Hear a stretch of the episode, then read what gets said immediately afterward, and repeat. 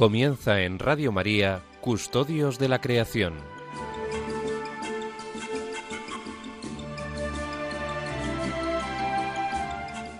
Un programa dirigido por Jaime Muñoz y José María Galán.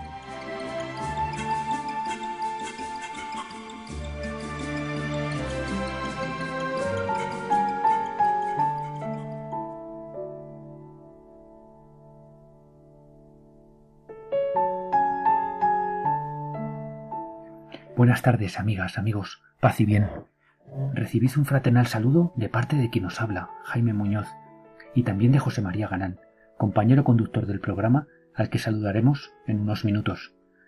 Bienvenidos a un nuevo programa de Custodios de la Creación en esta tarde del sábado 31 de octubre de 2020, memoria de San Jerónimo Hermosilla, obispo y mártir español. Antes de comenzar queremos mandar un afectuoso abrazo a Emilio Chubieco, conductor de esta sección hasta el programa anterior. Muchas gracias, Emilio, por tu dedicación a Radio María y por haber pensado en nosotros para continuar el programa. Mucha suerte y nuestra oración por el éxito de las numerosas iniciativas que llevas a cabo para divulgar y aplicar la encíclica Laudato Si. Y por supuesto muchas gracias al Padre Luis Fernando, a Lorena y a todo el equipo de Radio María por la acogida y la confianza depositada en nosotros. Esperamos estar a la altura y pondremos todo nuestro empeño para que las propuestas que hagamos os resulten de interés. Afrontamos con mucha ilusión nuestra incorporación a la familia de Radio María y estamos muy orgullosos de poder contribuir a su misión. Comenzamos este programa con una pretensión fundamental, acercar la naturaleza a los hogares de Radio María y a partir de ahí suscitar el interés por las cuestiones ambientales. Queremos con ello aportar nuestro particular granito de arena y contribuir, con toda la familia de Radio María, a la llamada del Papa para cuidar y proteger nuestra única casa común. Amigas, amigos, este proyecto de radio es de alguna manera también un sueño, un sueño que queremos que soñéis con nosotros. Queremos conocer las especies silvestres, su variedad de formas, los detalles de sus vidas, sus relaciones, porque solo conociéndolas podremos amarlas y solo amándolas podremos protegerlas. Como nos dice el Papa Francisco en Laudato Si, todas las especies tienen un valor en sí mismas, más allá de que nos resulten útiles o no porque como nos enseña el Génesis, la naturaleza es buena. Y como dice el libro de la sabiduría, y cito textualmente, las criaturas del mundo son saludables. No hay en ellas veneno de muerte, ni el abismo reina en la tierra. Porque tú, Señor, amas a todos los seres y no aborreces nada de lo que hiciste. Pues si odiaras algo no lo habrías creado. ¿Cómo subsistiría algo si tú no lo quisieras? ¿O cómo se conservaría si tú no lo hubieras llamado? Porque tú eres indulgente con todas las cosas porque son tuyas, Señor, amigo de la vida.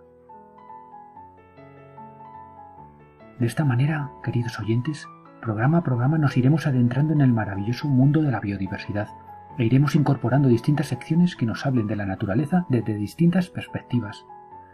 Mandadnos por favor vuestras ideas, sugerencias de temas, comentarios. Mandándolos por favor al correo electrónico del programa custodios de la creación custodios de la creación arroba. Este primer programa lo hemos planteado desde una perspectiva introductoria y ejemplo de lo que serían sucesivos programas. Comenzaremos hablando sobre aspectos relacionados con la encíclica Laudato Si, una sección que iremos desarrollando progresivamente en sucesivos programas. A continuación nos sumergiremos en la naturaleza de la mano de Francisco García y Pilar Ruiz. Francisco es un viejo amigo que ha pasado muchas horas en el monte y que ha cedido amablemente a compartir con nosotros sus vivencias y conocimientos, en forma de pequeños relatos que iremos transmitiendo a través de la voz de Pilar. Seguidamente daremos ya la bienvenida a José María Galán y conversaremos con él de una manera más extensa sobre distintos temas de actualidad. En el marco de este diálogo con José María y en el día de hoy viajaremos a nuestra querida Amazonía para charlar con Karina Pinasco, coordinadora de una red de áreas de conservación, de iniciativa comunitaria, que protegen ya casi dos millones de hectáreas.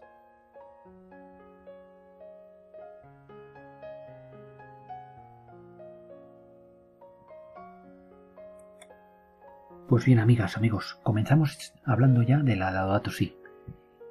Como probablemente sepáis, este año 2020 se cumplen cinco años de la promulgación de esta encíclica. Una encíclica que culmina un largo proceso de integración de las cuestiones medioambientales en la doctrina social de la Iglesia. Laudato Si ha sido muy bien acogida tanto dentro como fuera de la Iglesia, y a día de hoy se puede decir que el Papa Francisco es una figura reconocida a nivel mundial por su compromiso a favor de la conservación de la naturaleza y por la defensa de los más débiles, aunando ambas preocupaciones en ese concepto llamado ecología integral, que es uno de los núcleos fundamentales de la encíclica. Laudato Si ha puesto en marcha dinamismos y procesos cada vez más relevantes en el seno de nuestra Iglesia. Es una bendición observar el florecimiento de numerosas iniciativas por todo el mundo, también en España, iniciativas de parroquias, de comunidades de base, de movimientos y órdenes religiosas, o las comisiones diocesanas de ecología integral existentes ya en varias diócesis. Pues bien, con motivo del quinto aniversario de la encíclica, el Papa ha declarado un año especial, el año especial Laudato Si, para reflexionar sobre esta encíclica, una encíclica con la que se nos invita a mirar al futuro en estos momentos de pandemia. En este contexto, el mensaje del Papa de este año para la Jornada Mundial de Oración por la Creación nos parece muy relevante. El Papa reflexiona sobre la propuesta de lo que se ha llamado un jubileo para la Tierra, que es el término elegido por la familia ecuménica para celebrar el tiempo de la creación este año. De esta manera, en su mensaje el Papa recoge el sentido bíblico del jubileo que se expresa en el Levítico y lo actualiza con reflexiones y propuestas para la situación actual. Así, en el ritmo marcado por el número 7 y con el horizonte puesto en el llamado sábado eterno de Dios, el gran año jubilar es un periodo de restitución que llega tras un ciclo de siete años jubilares. Como recuerda Francisco, es este un periodo sagrado, un periodo sagrado para regresar, para recordar, para descansar, para reparar y para alegrarse. Es un mensaje extraordinario, profético, que os invitamos a profundizar y reflexionar con nosotros a lo largo de los próximos programas. Amigas, amigos, en el momento actual todos podemos sentir ese deseo de un jubileo para la Tierra, de un nuevo comienzo. Se palpa la preocupación por el clamor de la Tierra, por el grito de las criaturas silvestres que parecen decirnos queremos vivir en paz.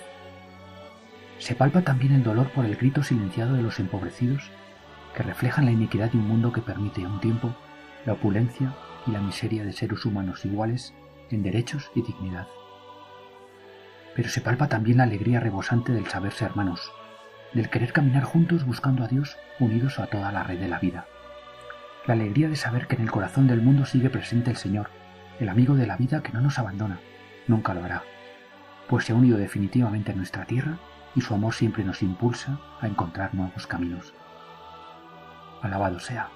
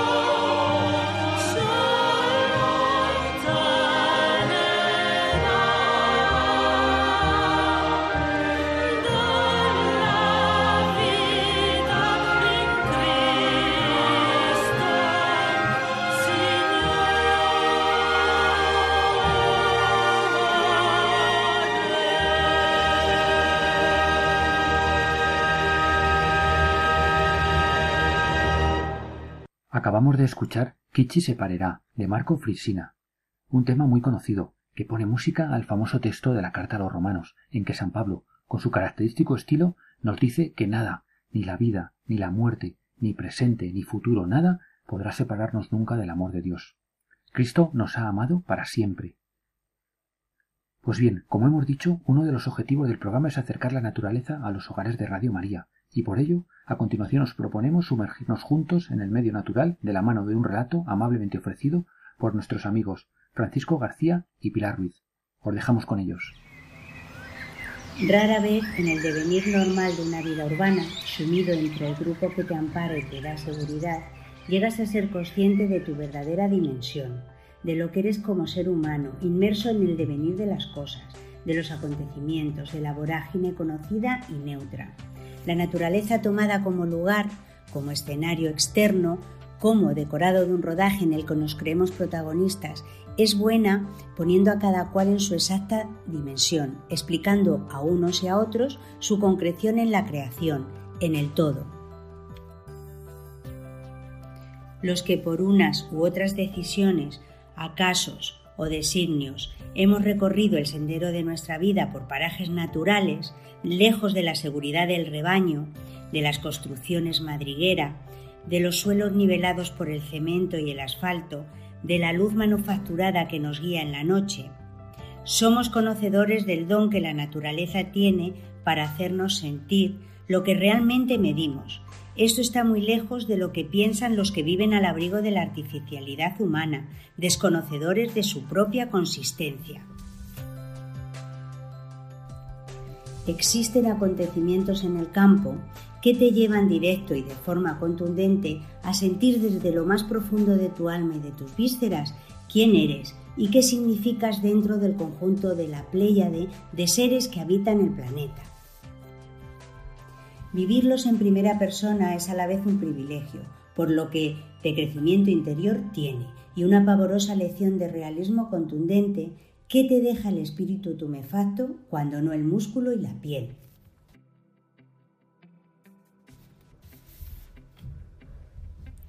Aquella mañana el calor de verano había madrugado más de la cuenta.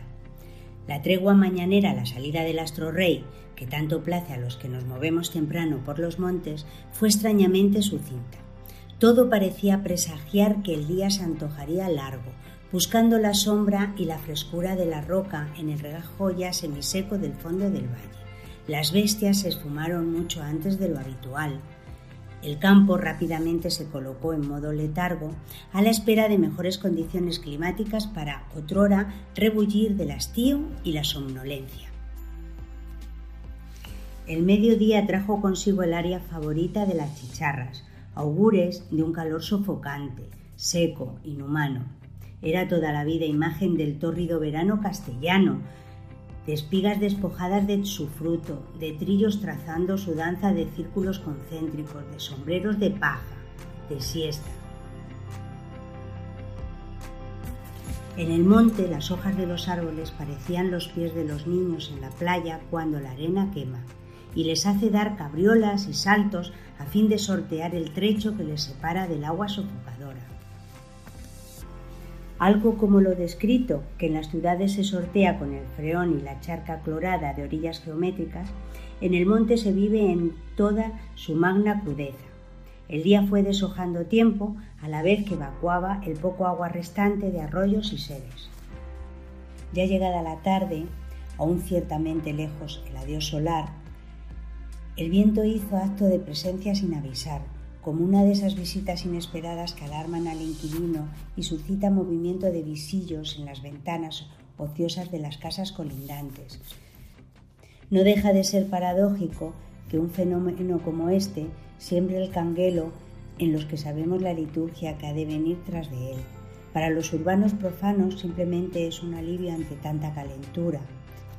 Pero los que nos hemos desollado entre las jaras Sabemos por experiencia que este viento es el mensajero de un fenómeno de estos que guardan la madre naturaleza y de los que hablaba al principio de este mi relato.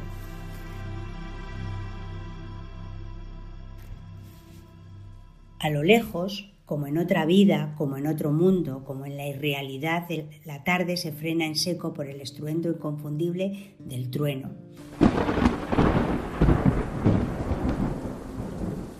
Casquillo volante del disparo luminoso que de la nada se ha hecho física y química. Si sabes de lo que te hablo, ya se te habrá erizado el vello. Si no lo sabes, espero poder transmitirte en estas líneas lo que significa aquello que vas a vivir a continuación. La tormenta en el campo te puede pillar mejor o peor situado. Eso siempre es una cosa a tener muy en cuenta. Aquella tarde yo estaba incrustado en un brezal, salpicado de pinos de unos 30 años y aproximadamente unos 10 metros de altura. A fin de ser más gráfico, se puede concluir que estaba enmierdado en un lodazal de ramas y raíces que cual ciénaga trataba de anclarme al lugar donde estupefacto veía descerrajarse las exhalaciones.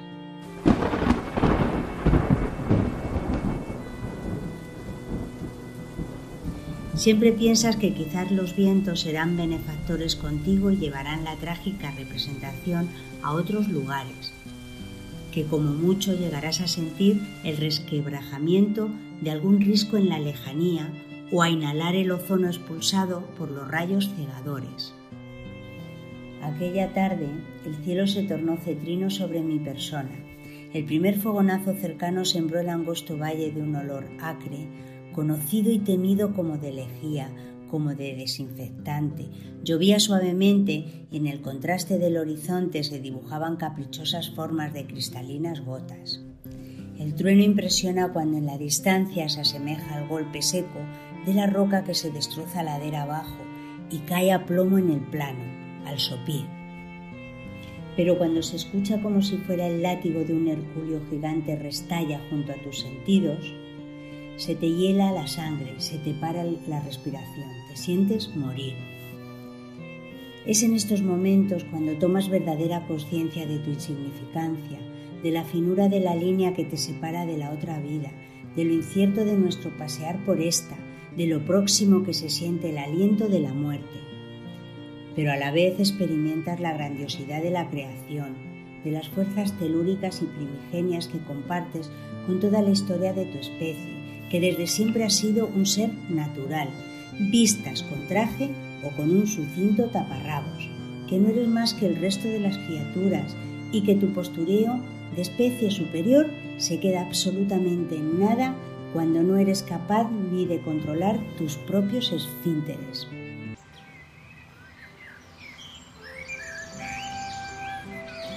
Viendo alejarse la tormenta calado hasta los huesos y temblando por el frío y por el susto a partes iguales, puse rumbo a mi paz, que no es otra que la de saberme uno más entre la playa de seres que pueblan este nuestro planeta. Muchas gracias Francisco, muchas gracias Pilar, eh, muchas gracias por vuestro relato, os esperamos el próximo programa. Y sin más ya, amigas, amigos, pues vamos a saludar ya a José María Galán. Buenas tardes, José María. Eh, bienvenido primero y, antes de todo, pues muchas gracias por embarcarte en este, en este proyecto de radio. ¿Cómo, afrontas el programa y, esta aventura que iniciamos hoy? Buenas tardes, eh, Jaime. Pues mira, con mucho entusiasmo, con ganas de compartir para seguir aprendiendo, sobre todo, oír y de forma sosegada y sin prisa. Yo creo que esto es una cuestión de acompañamiento y de que estemos todos en un entorno relajado y de aprendizaje. Sí, yo creo que es eso lo que decías, ¿no? Alguna vez, pues acompañar, acompañar en las tardes del sábado a nuestros oyentes de, Radio María. Y, bueno, pues eh, ahí andaremos, ¿no? Ahí andaremos, si Dios quiere, y, bueno, eh, pues vamos a hablar un poquillo. Es decir, todos tenemos un territorio, ¿no? Yo soy de Cuenca y tú tienes tu territorio natural, que es ese territorio donde más frecuentamos y que lo más sentimos como, como propio, ¿no? Tu territorio es el, Parque Nacional de Doñana. Pues, ¿cómo es Doñana? Un poco, cuéntanos, cuéntanos, José María, ¿cómo es Doñana? ¿Cuál es su singularidad? Bueno, Doñana es un cosmos, como muchos otros cosmos que, forman nuestro planeta. La singularidad de Doñana se establece sobre todo en su localización a nivel global entre Europa y África, el Atlántico y el Mediterráneo. Es un punto de encuentro, un punto de encuentro entre muchas culturas, un punto de encuentro entre dos grandes mares, el Atlántico y el Mediterráneo, como te digo, y sobre todo un punto de encuentro entre la propia naturaleza y la espiritualidad humana. Doñana es el escenario del rocío y Doñana es el escenario de, la naturaleza, ¿no? un santuario natural y espiritual en el mismo sitio. Eso hace que este sitio sea para mí mi, referencia. Fenomenal. Y, y, si vamos, fuéramos a la Doñana, ¿qué veríamos? O sea, en este momento del año, ¿Qué es lo que más así destacaríamos si saliéramos por allí? Pues en este mismo instante está lloviendo, por fin. El agua aquí es bendición, es algo que siempre anhelamos. Y ánsares, o sea, están llegando los gansos, los ánsares del norte de, Europa, fundamentalmente de Noruega, Dinamarca y Finlandia, que esto es un cuartel de invernada muy importante para ellos. Eh, ya luego también pues están llegando otras especies de aves del norte de Europa. Nos quedan casi todas las especies que, se, vamos, que permanecen a lo largo del año aquí en Doñana, eh, fundamentalmente los mamíferos, entre ellos pues siempre destacando el lince, está el tejón, la nutria, el meloncillo. Y luego, pues nada, aquí esperando ver el paso de, las estaciones que están muy bien definidas y muy marcadas aquí en Doñana. Qué bien. Oye, pues mira, eh, como habíamos hablado, una de las secciones que, queremos incorporar al programa es un poco hablar de la actualidad, la actualidad de la conservación de la biodiversidad, tanto en España como en el mundo. Y, un poco, pues, bueno, pues si te parece un poco, pues, ¿qué, noticias nos podrías así traer y destacar de, los últimos tiempos, así marcados por, por la pandemia aquí en nuestro mundo? Pues vamos a ver, voy a darte dos noticias interesantes. La primera, el término de pandemia, eh, parece que, sí, que está muy extendido, pero hay un neologismo, un neologismo que, se, le, llamaron sindemia. es la unión entre sinergia y pandemia. Y esto viene de una serie de investigadores que determinan que la pandemia, según se gestione, la pandemia, según interaccione con, con las clases sociales eh, y según interaccione con otras enfermedades, pues puede amplificar o reducir sus efectos. En ese sentido, pues, pues sí que tendríamos que meter dentro de nuestro radar y de ir siguiendo esta palabra de, sindemia, ¿no? Como un elemento que nos ayude a, crear estrategias nuevas para poder acabar pronto con esta situación que tenemos. Eso por un lado. Luego, por otro lado, en cuanto al origen, ¿no? El origen de la, de la pandemia o del COVID-19, eh, pues puedo decirte que el área de sensibilización de la Comisión Diocesana de Ecología Integral de Madrid lo determina dentro de una zoonosis emergente, ¿no?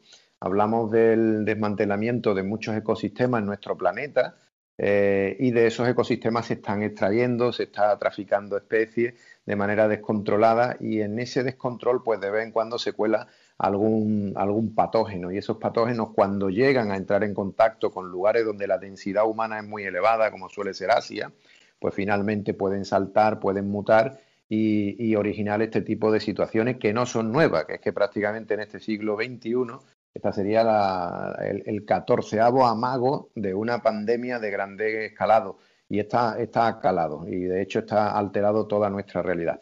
Bien, pues son dos lecciones que tenemos que aprender, tenemos que ser mucho más respetuosos con la creación, tenemos que ser mucho más sensibles con todo lo que es el, comercio de, animales, de fauna, de madera, etcétera. Y lo importante en este caso es que seamos conscientes de que somos capaces de reconducir esta situación, pero necesitará del esfuerzo en gran, medida de, todos, ¿no? ¿Y qué más? ¿Qué más así podríamos un poco destacar de estos últimos, de estos últimos tiempos así? Pues bueno, como noticias interesantes y positivas a nivel, a nivel nacional y a nivel europeo y a nivel internacional he traído una de cada. ¿no? La primera a nivel nacional, pues quiero deciros que dentro de los censos que se llevan anualmente de buitre negro en la región de la Sierra de San Pedro y Monfragüe, las colonias estas que están aquí son las más importantes a nivel mundial. Repito, o sea, son la colonia de buitres más importante a nivel mundial, de buitres negros, se dan aquí en España. Una es la Sierra de San Pedro, que han salido este año un censo de unas 461 parejas, y otro es Monfragüe, ¿no? el Parque Nacional. Y estaríamos en 376 parejas. Es muy importante la labor de, los buitres eh, porque son de alguna manera los enfermeros de la naturaleza, o sea, cualquier carroña que veamos en nuestros montes, un animal o un ganado que, muera, si muere de tuberculosis, el lo coge a tiempo y se lo lleva y lo come, eh, directamente ya no habría problemas para el resto. Es decir, son auténticos limpiadores de, la naturaleza y tenemos la suerte de que aquí en España tenemos en ese caso una, fauna necrófaga bastante bien, bien conservada. Eso sería a nivel nacional. A nivel europeo, me gustaría hablaros de una ruta, de un itinerario de 150 kilómetros. Eh, se llama Tursi Lago Negro, está en Italia y la Conferencia Episcopal Nacional Italiana ha, designado este sitio para la reflexión sobre la encíclica Laudato Si. Es decir, un recorrido por el campo, por la naturaleza, un itinerario de 150 kilómetros que se puede hacer por trayectos cortos ¿eh? y en los que el diseño pues habla de eso precisamente, ¿no? de la contemplación de la, de la naturaleza y de las reflexiones sobre la laudato. Y por último, eh, me gustaría recomendaros, si tenéis ocasión, pues de ver un, documental. Se llama Una vida en nuestro planeta de David Attenborough y analiza el impacto de, bueno, de, la forma que tenemos de actuar últimamente en estos últimos 50, 60 años con la naturaleza, pero lo interesante es que plantea acciones para enderezar un poco ese rumbo, ¿no? Siempre creo que eso es muy importante, que, la fe y la para, hacernos cargo de la situación y que esto no, vaya a la deriva. Esa sería un poco la selección que yo creo que, os planteamos para, para bueno, vuestro conocimiento. Pues sí, la verdad es que muchas gracias. Yo, yo la verdad es que he visto el, reportaje de David Attenborough y la verdad es que es impresionante, es muy recomendable. Es muy recomendable como él plantea, además lo plantea en, plan de experiencia vital, ¿no? Como, bueno, pues es su trayectoria de vida, como ha ido explorando todos los continentes, todos los ecosistemas y al final pues nos da su mensaje y nos da su legado, ¿no? Y, él, y, bueno, no lo vamos a, no vamos a, decir más, ¿no? Invitar a, a los oyentes a que lo vean, ¿no? Que merece merece la pena. Pues, pues muy bien, pues nada, muchas gracias. Eh, si te parece, José María, y aprovechando las posibilidades de, la técnica, pues nos vamos a ir ahora a la Amazonía peruana y vamos a dar ya bienvenida y saludar pues a Karina Pinasco. Karina, que es directora de la Asociación de Amazónicos por la Amazonía y también coordinadora de, una red, una, la red Amazonía de Late, que late, que, que protege nada más y nada menos que casi dos millones de hectáreas. Pues, pues nada, vamos a dialogar con ella. Buenas tardes, Karina. Buenas, buenos días en Perú y muchas gracias por atender la llamada de, Radio María. Muchísimas gracias. Eh, Jaime, estoy muy contenta de estar participando con ustedes eh, en este programa, eh, así que espero que pueda compartir todas las cosas maravillosas que hacemos desde la Amazonía peruana por la conservación de la creación de nuestra casa común. Muchas gracias, Karina. Bien, pues desde Custodia creación queremos hacernos también eco de las cuestiones relacionadas con la conservación de la naturaleza en nuestra querida Amazonía, como la llama el Papa Francisco, y en particular en aquella, de aquellas personas y organizaciones que se dedican a su custodia, que sería como las vuestras. Pues, pues bien, Karina, ¿cuál es tu experiencia? Es decir, ¿por qué decides orientar tu vida y tu trabajo a este tema de la conservación de la biodiversidad? Bueno, yo soy amazónica de nacimiento, eh, soy amazónica por convicción y por vocación, como le digo, eh, pero yo vengo de una Amazonía súper convulsionada, ¿no? Una Amazonía donde había mucho terrorismo, había mucha eh, cultivos ilícitos, donde se generó una guerra interna muy, muy fuerte y me tuvieron que sacar muy pequeña. Pero yo recuerdo mis vivencias hasta los nueve años en armonía con el medio ambiente, yendo descalza eh, por esas, eh, esos increíbles paisajes eh, de los bosques, de los ríos, de las quebradas. Y eso marcó de alguna forma mi vida, porque además aprendí de la riqueza que tiene nuestra Amazonía tal y como es, ¿no? Con su gran biodiversidad. siempre he dicho que tenemos una riqueza increíble y que no deberíamos sentirnos pobres, porque eh, en, esos, en esos recuerdos de niña lo que tenía no solamente era felicidad, sino mis mi recuerdos están abocados de cuando íbamos al campo no llevábamos absolutamente nada este, para comer ni para, ni para nuestra salud, porque todo lo encontrábamos en el bosque o en el buen manejo de la tierra de acuerdo a sus potencialidades, ¿no? La especialidad que yo luego asumí como, como, como profesional, que es, bueno, yo soy bióloga, y mi especialidad es el tema de la gestión territorial o el ordenamiento territorial. Siempre lo digo, yo lo aprendí dentro de, la chacra de la abuela, ¿no? Donde tenían absolutamente todo ordenado y sabían cuál suelo era bueno, buena, buena para la yuca, cuál era para los árboles frutales, dónde debía tener el ganado, qué bosque no se debía tocar porque de ahí salían las medicinas, de ahí salían los alimentos, ¿no? Entonces, al salir tan pequeña, siempre mi deseo ha sido regresar y poder retribuirle eh, a la madre naturaleza, a esta nuestra casa común, eh, lo que me había dado de niña, ¿no? Mi sentido de retribución y de agradecimiento y, y, además de la convicción de que en la búsqueda de mi misión ya como mujer de fe también, no solo de ciencia, sino también de fe, eh, me encontré con que podía combinar ambas, ¿no? Esa pasión que tengo por la Amazonía con el amor que tengo hacia la creación y hacia, y, hacia Cristo y hacia su doctrina, ¿no? Entonces ahí es donde se juntan ambas cosas y yo tengo el privilegio de poder cumplir mi misión haciendo mi trabajo. Ah, qué bien, qué, bonitas palabras. ¿Alguna vez te, hemos escuchado hablar de los secretos de la Amazonía? ¿cuáles, son esos secretos que, que, esconde la Amazonía? ¿no? Que los compartas con, nuestros oyentes. Claro que sí, con todo gusto. Nuestra Amazonía en realidad es increíble, ¿no? Eh, porque es un bioma eh, que no, no, define fronteras y que por más que se encuentre en, en Sudamérica, podemos eh, ver la repercusión que tiene a nivel de todo el planeta, ¿no? Por eso nosotros le llamamos el corazón del mundo, eh, no, porque, no, porque sea el centro, sino que porque a, partir de ahí eh, puede ayudar a, todo lo que es la, la, regulación climática que nos permite supervivir, que nos permite sobrevivir en este planeta, ¿no? Y hay cinco secretos del corazón del mundo, de esa Amazonía, eh, maravillosa en la cual este, me, veo, como, como mencioné hace un rato, privilegiada de vivir y poder trabajar por y para ella, ¿no? Y una de ellas es este, los chorros verticales. Eh, sabemos que el bosque amazónico mantiene una atmósfera húmeda de más o menos 3.000 kilómetros desde el océano y llega hasta la Patagonia, eh, y eso es principalmente por lo que le llaman los chorros verticales, ¿no? Tenemos la posibilidad de cada árbol eh, de alguna manera eh, eh, puede retener dentro de, su propia estructura muchos litros de agua, ¿no? Todo el bosque amazónico pone más o menos 20 mil millones de toneladas de agua en la atmósfera cada día. Eso es increíble y sabemos que el agua es uno, es uno de los principales servicios que nos brinda la naturaleza para poder sobrevivir en el planeta, ¿no? Entonces, ese sería el primero, la, cantidad de, agua que tenemos es gracias a esta infraestructura natural eh, que, ha sido tan bien diseñada, ¿no? Nuestro gran arquitecto, nuestro gran ingeniero ha logrado estructurar algo increíble que permite además que cada árbol lance más o menos mil litros de agua diarios. Por eso es tan importante la conservación, por el tema del recurso eh, agua. ¿no?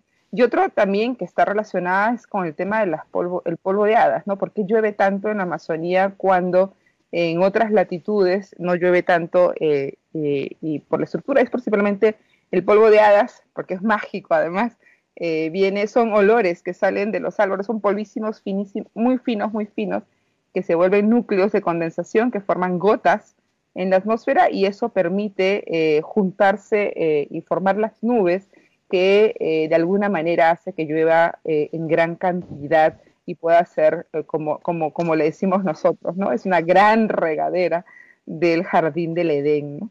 Eso garantiza la supervivencia también y que, que, que los ciclos vitales de todo este gran bioma eh, eh, pueda seguir funcionando. ¿no? El tercer secreto es la bomba biótica de la humedad, es que se da eh, con los vientos alisios que le llaman, bueno, son los vientos que, fluyen hacia el sur, ¿no? De este mismo, viene toda esa bomba, ese gran mar verde que tenemos, con llena de, de, agua, a través de los vientos chocan en la cordillera y bajan, ¿no? Y logran que se vayan también hacia el sur en zonas muy, muy secas donde no debería llover pues ha permitido este, que haya lluvias eh, y, pueda favorecer a otros, a otros este, lugares, ¿no? Otro, eh, y, está en relación directa con lo que son los ríos voladores. Y por último, eh, es, una, es una cosa increíble porque de acuerdo al sitio donde estamos en la zona de los bosques ecuatoriales, en, este, en la Amazonía debería haber muchos huracanes, ¿no?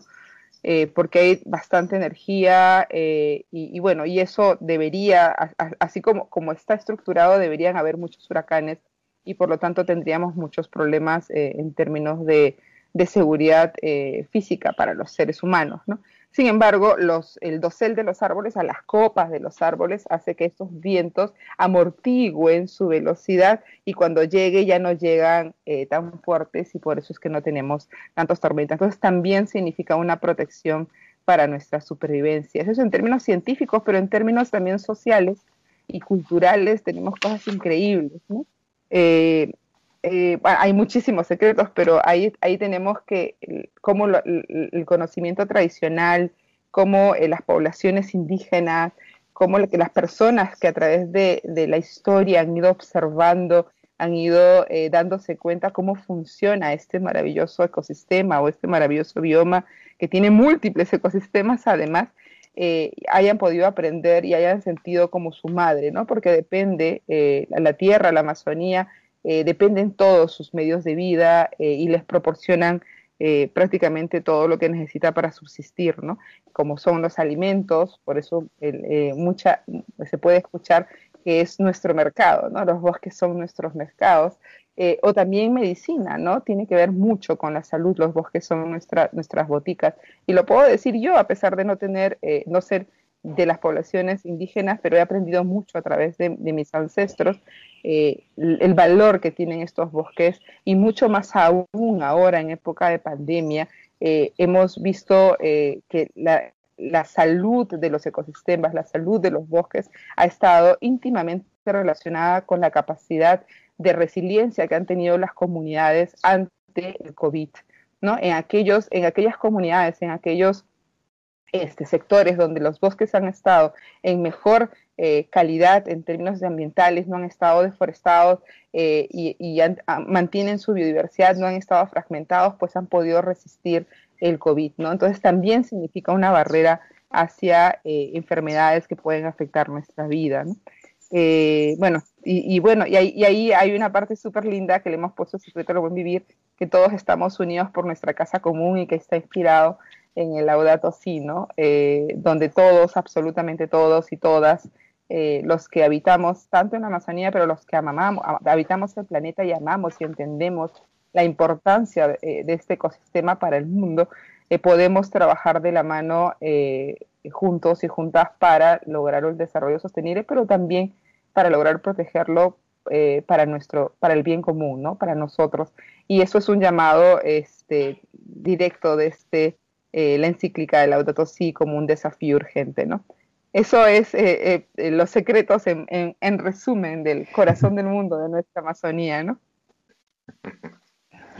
Buenas tardes. Bueno, la verdad que, he disfrutado y sigo disfrutando mucho de, toda, de todos tus conocimientos, de esos primeros cinco secretos que, que, nos comentas. Y, nada, la Amazonía debe ser eh, algo espectacular desvelando secretos, porque oyéndote prácticamente visualizado casi el génesis, ¿no? Cuando se habla del agua, cuando se habla de la condensación, la creación de las nubes, es algo que, que verdaderamente ese agua viva es un agua para la vida. Pero ahora voy a hacerte una pequeña pregunta o reflexión un poquito más, más sobre el terreno, ¿no? Hemos comentado que coordinas diversas iniciativas destinadas a proteger y custodiar la Amazonía allí en el Perú. Eh, nos gustaría saber, eh, eh, bueno, sobre todo me encanta la denominación de concesiones de conservación o concesiones para la vida. Es algo que, lo veo como dentro de esa filosofía que tiene el nombre incluso en nuestro programa, ¿no? De custodio del territorio. Pero conservamos la vida para compartirla. ¿Nos podrías hablar un poco más de ella? Claro que sí, este, y pero antes de, comentarte eso, quería, cuando tú mencionabas que veías el Génesis, pues nosotros eh, como parte de nuestras labores de capacitación, eh, cuando queremos hacer, explicar qué significa el desarrollo sostenible, pues nos vamos justamente al Génesis, ¿no? Donde eh, hace mención de que Dios crea, crea todo, absolutamente todo, para usarla para, eh, para, para, usar para, para, nuestro bien, pero también para guardarla, ¿no? Y justamente en esa palabra guardar está todo el concepto de, de, de, de, ser custodios, de conservar, de guardar para los que vienen en el futuro, de resguardar esa creación eh, para que todos podamos eh, disfrutarla y ahí también viene en secuencia, por lo tanto, lo que es nuestra misión como institución, ¿no? Lo que tú mencionaste hace un rato eh, era, es justamente nuestra misión, ¿no? Nuestra misión es conservar la vida para compartirla con todos y con todas, ¿no? Porque creemos, estamos totalmente convencidos de que es esto que ha sido creado por la mano de Dios, esta gran naturaleza, esta gran madre tierra, este planeta increíble que nos acoge, es este, pues hay que compartirla, ¿no? Hay que aprender, hay que estudiarla, hay que conocerla, hay que amarla, pero no hay que quedárnoslas para sí, sino hay que, hay que hacer de que esto sea de dominio público y todos puedan acceder a la maravilla de la naturaleza, no solamente en, la observación o en las visitas, sino también en el cuidado, en la administración de estos bienes tan valiosos que nos han sido dados, ¿no? Eh, y es ahí, es donde nace la figura de concesiones para conservación en el Perú. Eh, buena parte de los bosques eh, amazónicos o buena parte de la Amazonía son tierras de libre disponibilidad, ¿no? o sea que no tienen una titularidad, no tienen que lo administre.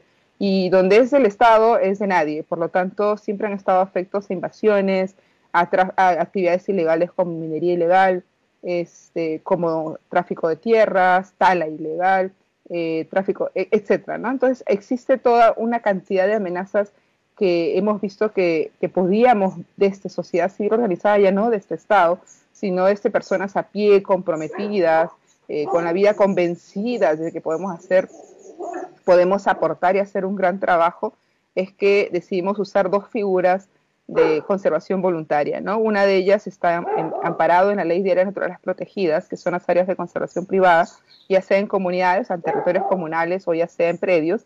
Yo tengo un predio que le he cedido para eso, a, perpetuidad, eh, se llama Área de Conservación Privada mucho Y también la figura de concesiones para conservación que están en el marco de la Ley Forestal y de Fauna Silvestre, donde eh, eh, pueden administrar las comunidades rurales, eh, comunidades indígenas, rondas campesinas, asociación de productores, cualquier eh, grupo humano del territorio que quiera organizarse puede acceder a la administración de estas, de estas áreas por 40 años renovables. ¿no? Eso hace de que, de que la mm. misma ciudadanía se involucre como custodios, ¿no? como acabas de mencionarlo, como custodios de este patrimonio, de esta nuestra gran herencia y también al ser a largo plazo permite que pueda transmitirse eh, como un proyecto de vida hacia nuestros hijos, ¿no? Este, y, creo que esa también es, una, es, un, es un gran aporte y una gran misión, cómo involucramos a los que vienen detrás en la conservación de la vida, ¿no? Para poder seguirla eh, compartiendo y, resguardando y que nos permita seguir subsistiendo. Pues un poco en, la línea que comenta, que, me parece impresionante el andamiaje estructural que estáis haciendo para poder organizar todo eso. Hablabas y mencionabas anteriormente que, el bosque es salud, nosotros también lo compartimos desde aquí, desde, nuestro programa, ¿no? Pero me gustaría, me gustaría hacerte una pregunta. ¿Cuál es la situación de la pandemia? ¿Está afectando a los trabajos de protección de la naturaleza? Sí, está afectando mucho y ahí es donde necesitamos que hay, hacer mucho más eh, incidencia en, el valor que tiene este tipo de iniciativas eh, a nivel nacional e internacional. Eh, la pandemia ha desnudado muchísimas de las brechas, pero también ha sacado, así como ha sacado lo mejor de nosotros en términos de solidaridad, en términos de empatía, nos hemos movilizado para ayudar con medicinas, con, con, alimentos a las personas que no tenían acceso a ningún tipo de ayuda del Estado, etcétera también ha, regresado o ha desnudado lo débil que es la institucionalidad en eh, relación al cuidado del medio ambiente. Este, hay mayores amenazas, ha habido todo un proceso de migración inversa. Eh, por lo tanto, eh, gente de la ciudad, obviamente, por, no, poder acceder a ningún tipo de trabajo por, la paralización total de las actividades, es que han regresado al campo y están ocupando o invadiendo parte de estas áreas de conservación. ¿no? Eh, hay también una, una débil eh, institucionalidad por parte del Estado, pero que, bueno, ahí la ciudadanía nos seguimos organizando y necesitamos mucha mayor atención sobre la importancia de estas áreas para que eh, todos podamos ayudar a protegerlas. ¿no? También en términos de, de, producción, ¿no? la mayoría son agricultores, por lo tanto, este, también se han visto afectados en eh, la reducción de su producción o el no haber podido vender este, sus productos ah, por la inmovilización. ¿no? De hecho, ha afectado tanto social como, como económica y ambientalmente. Pero este, yo creo, otra vez, creo que a veces ahí se encuentran grandes oportunidades, ¿no? Porque eh, al, al, tener evidenciado esas brechas, tú puedes trabajar mucho más fuerte en poder este, reducirlas, ¿no? Sí, sí, sin duda. Eh, creo que, bueno, que lo has dejado bastante claro. No hay compartimentos estancos en esto de la conservación de la naturaleza, ¿no? el hombre y la, y la, naturaleza en sí mismo, pues de alguna manera se, se auto se autoconvencen para poder seguir en este destino común. Eh, se podría poner el énfasis en la implicación de las comunidades y en particular en las personas concretas, esos guardianes anónimos, ¿no? Esos esos guardas que, trabajan por ahí o custodios también que están muchas veces de manera voluntaria y conservando la, diversidad biológica del sitio. Eh, ¿A qué peligro se enfrenta? ¿A qué peligro os enfrentáis? Bueno, y ahí viene la otra parte que no mencioné, ¿no? Este, eh, en eso, solamente en época de, inmovilización o de la pandemia, eh, lo le llamamos cuarentena por aquí, no sé cómo lo llaman en otros lados, eh, ha habido cinco asesinatos a líderes ambientales por defender su territorio, ¿no? y ahí ha habido una fuerte campaña por no acceder desde grupos políticos y económicos muy poderosos en el país eh, no acceder a la firma o la ratificación de, por ejemplo, el Acuerdo de Escazú, que, permitía que justamente líderes ambientales puedan acceder a la justicia, ¿no? Eh, y estamos muy preocupados porque son ellos los que eh, resguardan, al haber, hay muchas mafias involucradas, como les mencionaba, el tema de minería, el tema de tala, el tema de cultivos ilícitos, y al ver esa debilidad institucional, pues están viendo, las amenazas han continuado, ¿no? Eso es algo eso es algo que a mí particularmente me preocupa, eh, me preocupa muchísimo y, es un llamado de atención a nivel internacional también. No necesitamos eh, ver cómo defendemos eh, de mejor forma a estos guardianes de la Amazonía y guardianes de nuestra propia vida, porque como tú mencionaste, es una, una, una estrecha relación entre hombre y naturaleza, sino porque además este, somos parte de, ¿no? ¿no? Somos superior a, sino somos parte de y nos necesitamos. Eh, y posiblemente nosotros necesitemos más a la naturaleza, porque el COVID este, eh, y, lo que ha desnudado, como te mencioné, es, es un ser vivo y que principalmente ha, nacido eh, o, ha, aparecido y nos ha afectado tanto, no, no porque no estuviera en la naturaleza, sino porque hemos destruido y fragmentado los hábitats de sus hospederos, ¿no? Y nosotros, los seres humanos, en las condiciones en las que nos encontramos, somos hospederos prácticamente fáciles para para virus de esa naturaleza que son parte de, este medio natural y que necesitamos vivir en armonía para que no nos afecte nuevamente, ¿no? Entonces sí hay, hay fuertes, este, fuertes peligros con relación a amenazas y como les dije hace un rato, incluso asesinatos que no están resueltos y que esperemos que puedan resolverse y necesitamos mucha voz para eso este, eh, y necesitamos además que haya un resguardo, ¿no? Eh, a mí particularmente, como les mencionaba, yo que impulso, yo que soy parte de toda esta iniciativa eh, y me miran de alguna forma como, como, como no sé, como somos parte de un cuerpo, pero a mí me miran un poquito como la cabeza. A veces me, da, tengo la sensación de que, no puedo exigir o no puedo seguir promoviendo cuando están principalmente en peligro sus vidas, eso afecta a veces eh, eh, el ánimo y las ganas, pero cuando los veo y veo que dicen, no, no importa, vamos a defender nuestro territorio, vamos a defender nuestros bosques, porque de esto depende nuestra vida y el futuro de nuestros hijos, pues veo en ellos un compromiso real y, seguimos con todo, ¿no? Pero necesitamos mucho, mucho apoyo eh, y que esta voz sea escuchada para que pueda resolverse muy pronto los asesinatos y puedan reducirse los riesgos o amenazas que reciben este, nuestros defensores y nuestras defensoras de los bosques en la Amazonía. Eh, sí, gracias Karina. La, verdad es que es impresionante la, labor que, estáis haciendo. ¿eh? Es impresionante. Justo me resonaba también que justo más o menos hace ahora un año, pues concluía en Roma el, sínodo, el sínodo de la Amazonía, ¿no? Un sínodo eh, muy importante, no solo para la Amazonía, sino para toda la Iglesia y para todo el mundo, ¿no? con ese documento tan importante, ¿no? Amazonía, nuevos caminos para la Iglesia y para una ecología integral. Y luego la posterior exhortación, eh, querida Amazonía, del, Papa Francisco, en línea con la Laudato Si. Entonces, en este contexto, pues queríamos dialogar también contigo sobre todo esto, ¿no? Pues cómo enfocas tu trabajo desde tu condición católica y también, pues, cómo crees que, las comunidades cristianas, pues, pueden contribuir a, la custodia de, de, nuestra casa común y qué les dirías tú, ¿no? ¿Qué dirías tú a esas comunidades cristianas eh, en, este, en este sentido? Bueno, primero es iglesias, despertemos.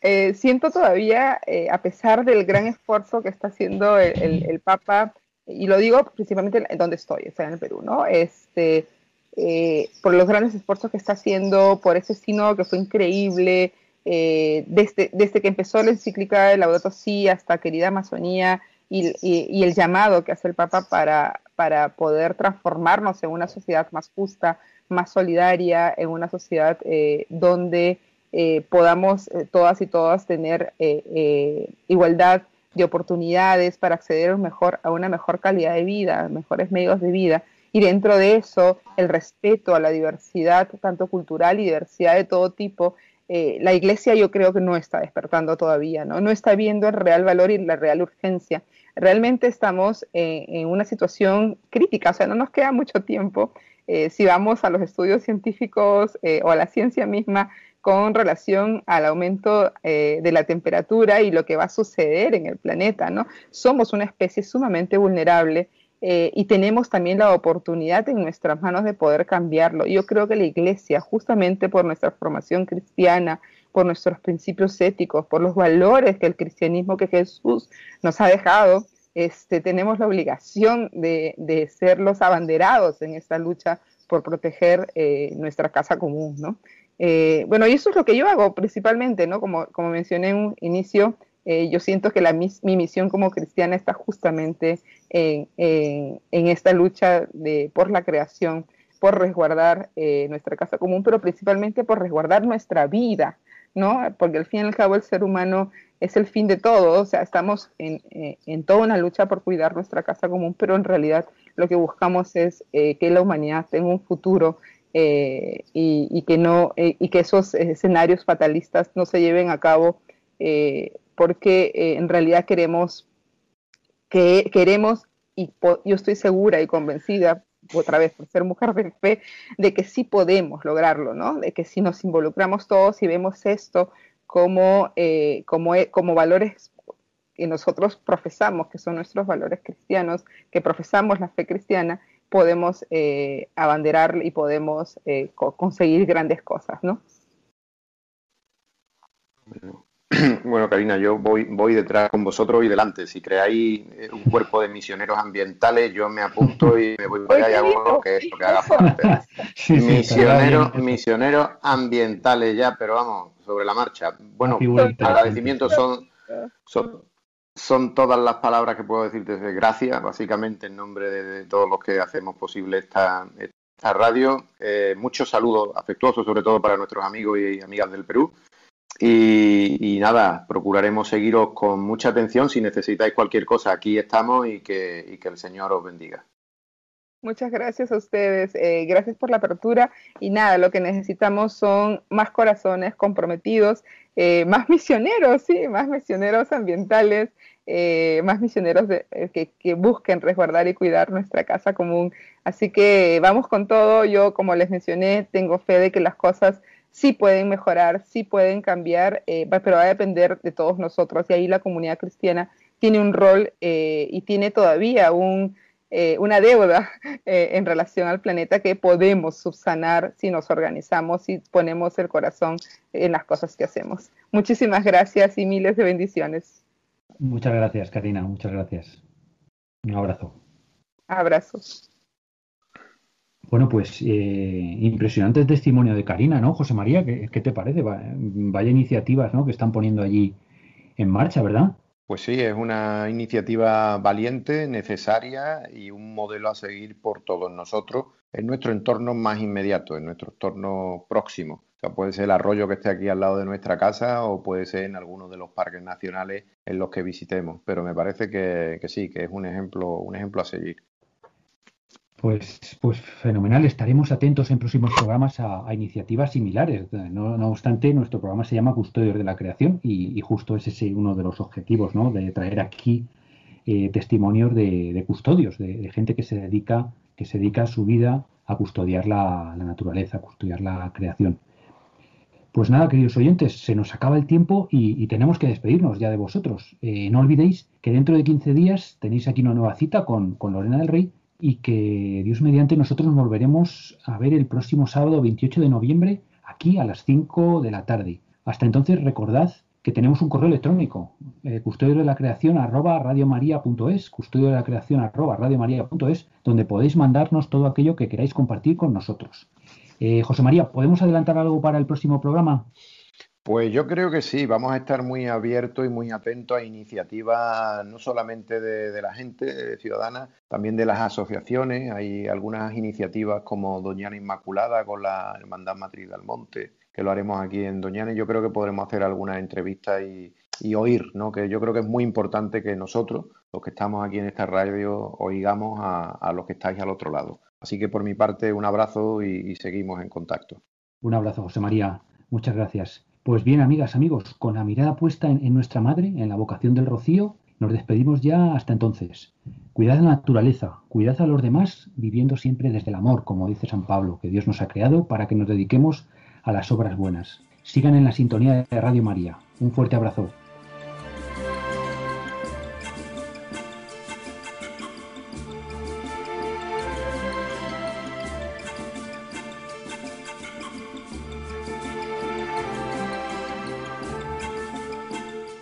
Acaban de escuchar el programa Custodios de la Creación.